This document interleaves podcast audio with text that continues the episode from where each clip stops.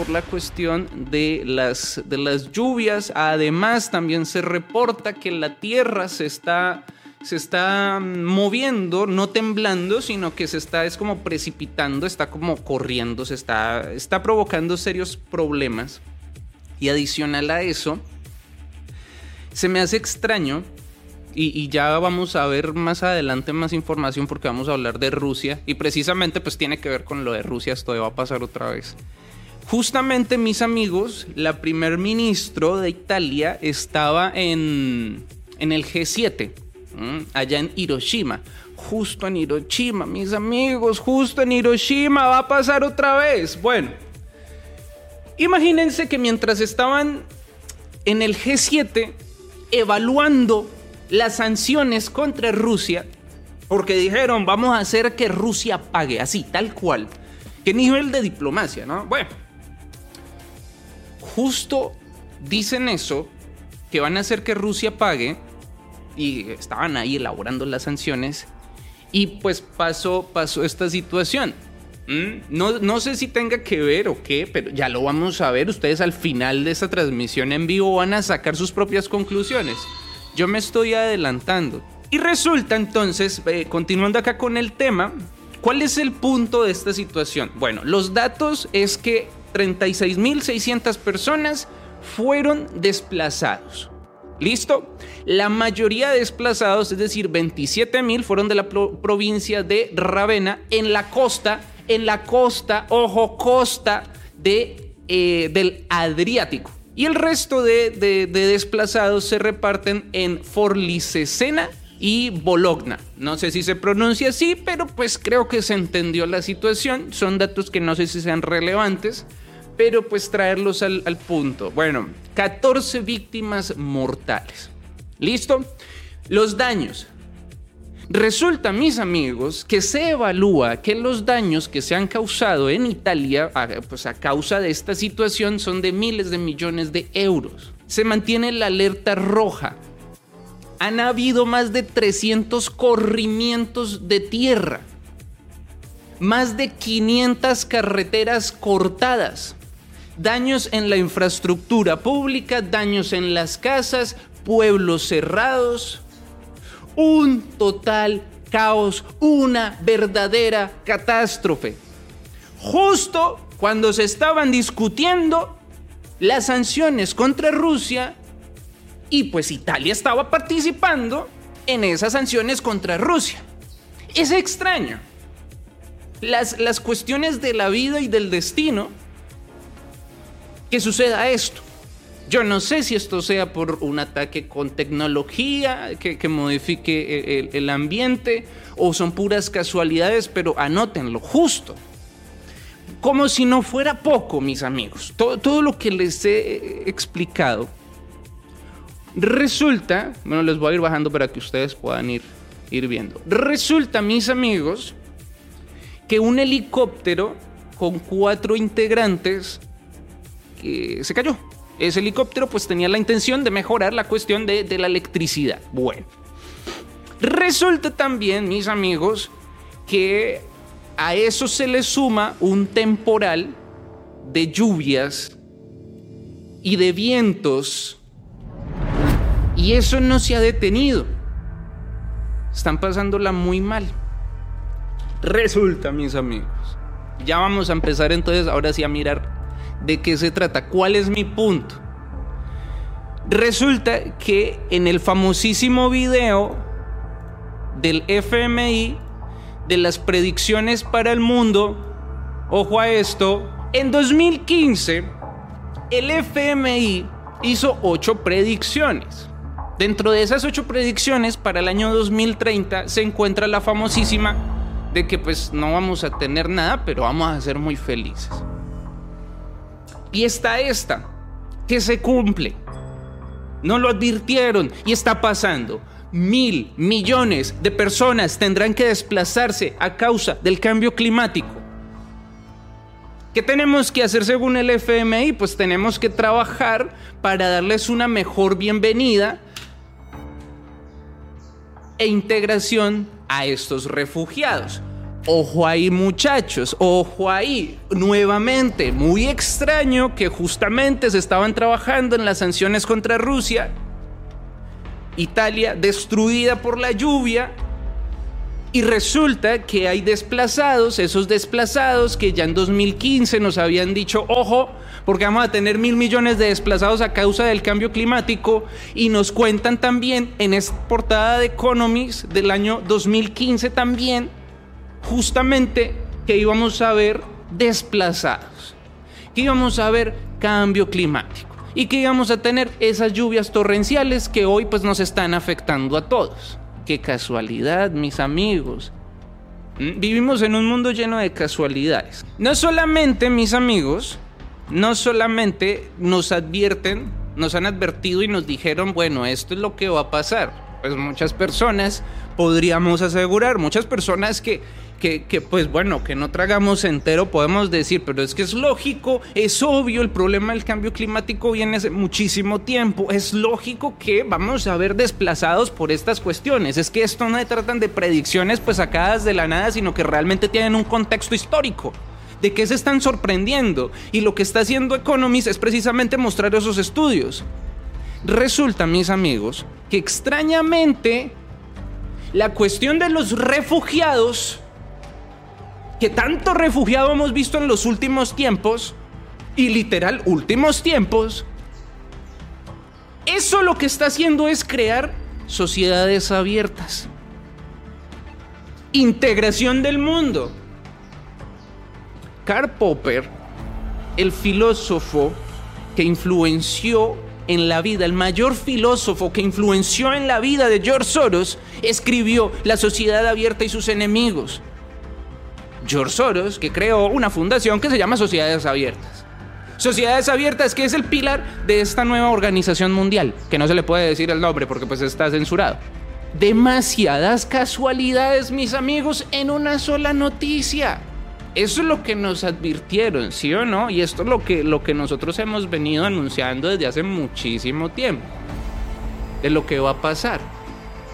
Sigamos, sigamos hablando. Siguiente noticia, mis amigos. Entonces, listo. La primera noticia se trató de estas inundaciones eh, eh, al norte de Italia, que es, es, es un hecho no aislado que empieza a unir todas las piezas del rompecabezas y nos empieza a decir, tic-tac, tic-tac, tic-tac. Pronto, mis amigos, vamos a ver una nueva organización mundial.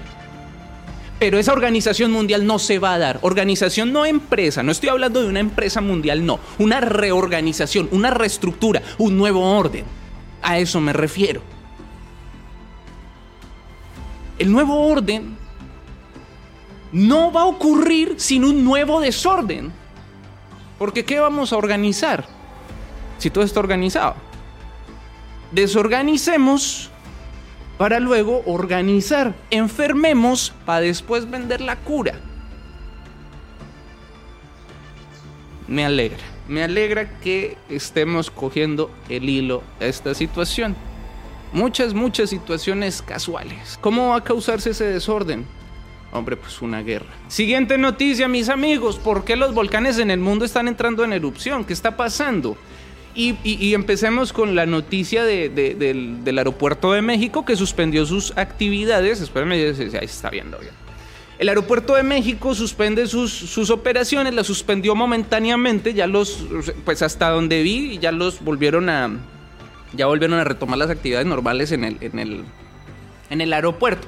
Pero a causa, por, a causa de qué? Del, del volcán Popocatépetl. ¿Sí o no? Bueno. No es, no, es, no es raro, no es extraño y no es alarmante lo que pasa con este volcán. Si fuera un hecho aislado no fuera preocupante. O si fuera un hecho aislado yo no lo hubiera traído. Pero si lo traje fue por algo. Entonces, resulta que este sábado 20 de mayo se suspendió eh, temporalmente los vuelos aquí pues en, en el aeropuerto de la Ciudad de México debido a la caída de ceniza volcánica a causa pues de la actividad de este volcán, ¿no? Bueno, resulta, mis amigos, espérenme un segundito. Resulta, mis amigos, que la cuestión de los volcanes está bastante extraña. Hay una actividad casi que inusual, aunque los científicos pues todo lo llaman usual, o sea, todo es, todo es eh, usual para ellos.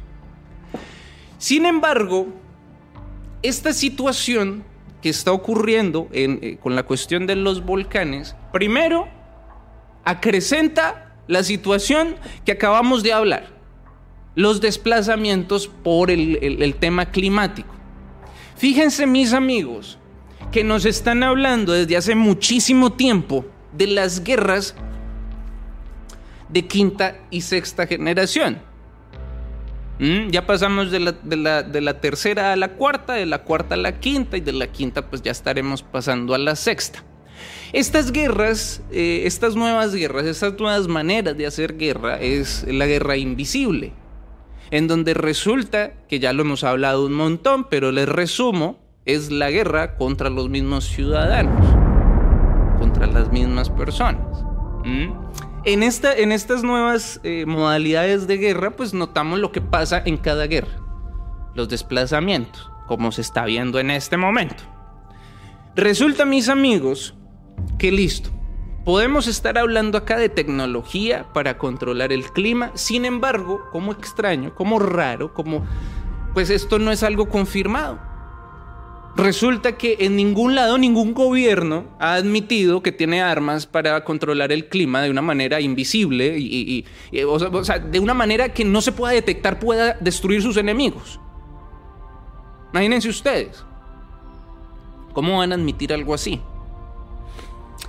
Vamos a irnos por la parte del cambio climático. Eso sí, los científicos dicen que ocurre y pues como dicen que ocurre, pues es lo que se puede hablar. Y eso también tiene que ver con lo que vamos a, hablar, a ver ahorita del Blue Bean, de la nueva religión mundial. Y la nueva religión mundial es la ciencia, porque quien vaya contra la ciencia es quemado. ¿Mm? La Santa Inquisición, tal cual. Y pues palabra de la ciencia, pues te alabamos Señor, no se discute. Hablemos entonces de la cuestión precisamente de, la situación de, de, los, de las erupciones volcánicas. Es que estoy buscando acá. Ahora sí, lo que les digo, lo que les digo, ser hombre no es fácil. A los hombres nos toca hacer una labor a la vez para medio hacerla bien. Compréndanos, por favor, señoritas. Bueno, ya dejo el drama. Estaba buscando esta portada para mostrarles entonces la siguiente catástrofe y cómo sobrevivir a ella. En este, en este eh, programa, pues estamos viendo la cuestión de los volcanes, vamos a ver la cuestión de la emergencia nuclear y seguramente un poco de la amenaza que viene del espacio. Esta portada, mis amigos, esta, esta portada que estamos viendo acá, nos habla de cuál es la siguiente catástrofe. Y entre paréntesis nos dice, ¿y cómo sobrevivir a ella? Al parecer, mis amigos, no hay más remedio para la raza humana que estar encerrados en casa. Al parecer, mis amigos, las cuarentenas, lo que pasó en el año 2020 fue un entrenamiento. Porque estamos, ustedes lo van a ver, condenados a quedarnos encerrados en las casas. Nos muestran, fíjense en esto, nos muestran las catástrofes en cuadros, en el fondo, algo que está, algo que existe, y nos muestran cómo tenemos que vivir encerrados y con esas máscaras. Porque, ¿qué pasa con la ceniza volcánica? ¿Qué pasa con los virus? ¿Qué pasa con la noticia que vamos a ver en un momento que Rusia asegura que una nube, una nube tóxica radioactiva está viajando a Europa? ¿Qué ocurre? Que no se puede salir, que no se puede respirar. Cuando nos hablan que uno de los objetivos es emisiones cero, es porque es emisiones cero. Como seres humanos, también emitimos. Si nos cierran el hocico, dejamos de emitir. Si se mata a los pobres, se acaba la pobreza. Miremos este, este, este, eh, este escenario que nos dicen cómo sobrevivir, cómo vamos a vivir. No tenemos derecho a utilizar la electricidad. Ojo, no se puede, porque es un atentado contra la naturaleza, es un atentado contra el mundo. que como seres humanos podamos hacer uso de la, de la tecnología, de la corriente, de la electricidad. Nos tenemos que morir de frío. O sea, los seres humanos tenemos que morirnos para que la Tierra viva. Ese es el mensaje que nos están dando. No podemos respirar, no podemos salir de la casa. Y los niños para la guerra. Todos estos escenarios se están cumpliendo en este mismo momento. Ya nos mostraron el reloj del apocalipsis. ¿Qué más queremos? Esta tal vez la saquemos ahorita otra vez. Listo, estábamos hablando, mis amigos, que entonces no hay cómo demostrar que los gobiernos o que algunas agencias gubernamentales tienen eh, tecnología para manipular el medio ambiente y que con estas armas se hace una guerra, se hace una guerra silenciosa. Sin embargo, sí estamos viendo las consecuencias que es el desplazamiento. Listo, ya. Así como en la guerra armada, en la guerra invisible hay desplazamiento. Así que prepárense mis amigos para vivir como gitanos. Bien lo decían y no lo creí pero lo dijeron. El mundo entero va a vivir lo que vivió Venezuela, lo que vivieron los venezolanos, abandonar su hogar y ponerse como gitanos a deambular. Lo dijeron en un momento y yo no lo creí, pero ¡pum! que sí va a pasar. Lo que sí se sabe, o de lo que sí hay pruebas, lo, lo que dice la ciencia, sagrada ciencia, palabra de la ciencia, te alabamos científico, Resulta que ellos dicen que sí hay algo que se llama el cambio climático. Hay algo muy extraño con este tema de los volcanes y del cambio climático, porque resulta que los volcanes y el cambio climático están ampliamente ligados. Por un lado, mis amigos, resulta que a medida que se van derritiendo los casquetes polares, a medida que se va derritiendo el hielo, esto causa un efecto en el sistema volcánico. De alguna manera, cada vez que se derrite eh, un glaciar o qué sé yo, aumenta la presión en el sistema volcánico, lo que hace que eh, se empiece a aumentar la actividad volcánica. Hasta que pues estalla el volcán, hace erupción. ¿Y qué pasa cuando hace erupción un volcán? Pues que lanza a la atmósfera dióxido de carbono y dióxido de azufre, pues por nombrar solamente algunas que son gases de invernadero que vuelven más terrible el tema del cambio climático, el efecto invernadero. ¿Mm? Si nosotros, mis amigos, estamos hablando, o sea, estamos viendo muchas cosas en el mundo que está haciendo que cada vez haya más contaminación a pesar de que nos esforcemos por no hacerlo. Es como, yo no sé, es como si, si el destino o el karma. Eh, no quisiéramos que nosotros siguiéramos viviendo en esta tierra. Llamémoslo destino llamémoslo karma para evitar sanciones, pero nosotros sabemos cómo se llama ese destino y a qué logia pertenece. Empezamos a hablar de cambio climático, mis amigos. Empezamos, bueno, no nosotros, sino que las agencias internacionales, la ONU dijo, ya va a haber un punto de no retorno ojo, cuiden el planeta, yo no sé qué, pa, ¡pum! Que estalla un camión lleno de elementos sumamente nocivos en Estados Unidos. Uno, un montón, no sé, no tengo la cifra. Un tren, un camión, que incendios por allí, que se incendia una fábrica, que estalla una fábrica de yo no sé qué. Ahora lo que vamos a ver más adelante, que la nube radioactiva que se está acercando a Europa, que los volcanes empiezan a hacer erupción. Todo eso nos está sentenciando a no salir de la casa, a no poder respirar, a ese plan que en algún momento nos dijeron que teníamos que pagar por emitir dióxido. Sigamos hablando de los volcanes. Ah, bueno, y, extraño, ¿no? Extraño que el volcán esté cerca a precisamente el deshielo polar, pues cuando estamos hablando que el deshielo polar causa precisamente más erupciones y que más erupciones causa más derretimientos polares. Entonces resulta que eh, hay, una situación, digamos que toda esta situación, los expertos están de cierta manera perplejos, pero de cierta manera pues dicen que todo esto es normal. A mí se me, no sé, aquí como entre paréntesis, a mí se me hace que nosotros estamos otra vez en la era de la Santa Inquisición, solo que no es la Iglesia Católica la que está quemando a la gente sino que es la, misma ciencia, ¿no? La que iba contra la religión se volvió una religión, un dogma. Y antes la Iglesia Católica todo lo daba por normal y que eran planes de Dios y negaba todo. Y todo se lo atribuía a Dios. Ponemos este rey porque Dios quiere que este rey esté acá. Bueno, ¿y Dios cuando bajó? No, es que yo soy el Papa y yo soy Dios. Ah, ok. Tal cual es la ciencia. La ciencia dice que todo lo que está pasando ahorita es normal. ¿Por qué? Porque es la ciencia. Y dicen que es normal.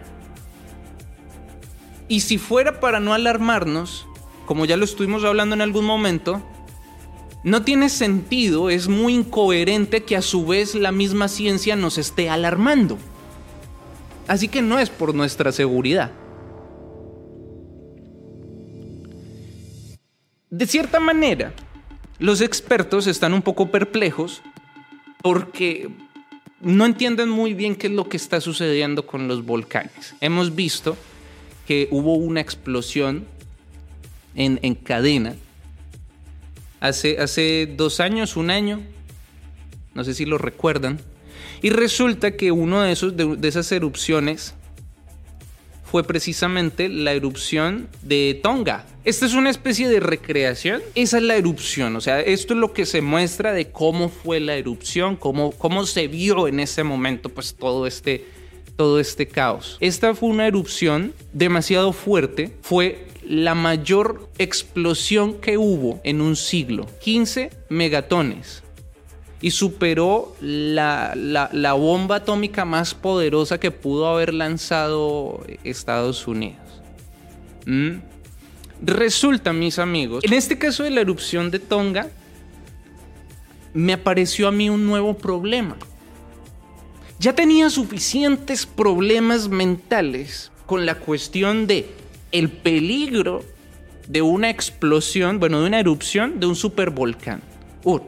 Yellowstone, por llamar. El peligro era que los, los materiales lanzados por este volcán se iban a quedar atrapados en la atmósfera y se iban a esparcir por toda la Tierra hasta pues finalmente matarnos a todos de hambre o nos obligaría a comer transgénicos, eh, pagar por luz ultravioleta, sesiones de luz ultravioleta para tomar algo de, sol y pues todo lo que comeríamos serían latados o producidos en laboratorio, químicos, tal. O sea, nuestra vida yo creo que sería máximo cinco años más después de esa explosión en caso tal que se tape el sol. Listo. Primer problema, pero en todas las posibilidades de que suceda eso son mínimas y uno puede como, listo, está bien. Siguiente problema, que una reacción en cadena de pequeñas erupciones es más peligrosa incluso que la explosión o la erupción de un gran supervolcán. Pequeñas erupciones en cadena, como ya sucedió. Listo. Ahora resulta que lo espeluznante de este caso, después de, de ver lo que pasó con Tonga, lo espeluznante es que un minuto después de que hizo erupción este volcán que queda pues debajo del agua, un minuto después se produjo un tsunami con olas de hasta 85 metros de altura. Un minuto después. Súmenle que el 80% de las erupciones que suceden en el mundo son bajo el mar. Y ya lo hemos visto muchas veces como el mapa de la nueva Tierra nos habla de que ahora sí puede ser llamado agua y que el problema de la superpoblación no es ahorita, sino que están preparándose, están reduciendo la población para el momento que el, terreno sólido pues ya no esté. ¿A causa de qué? ¿O por qué? Por un super tsunami. Eso lo tienen contemplado.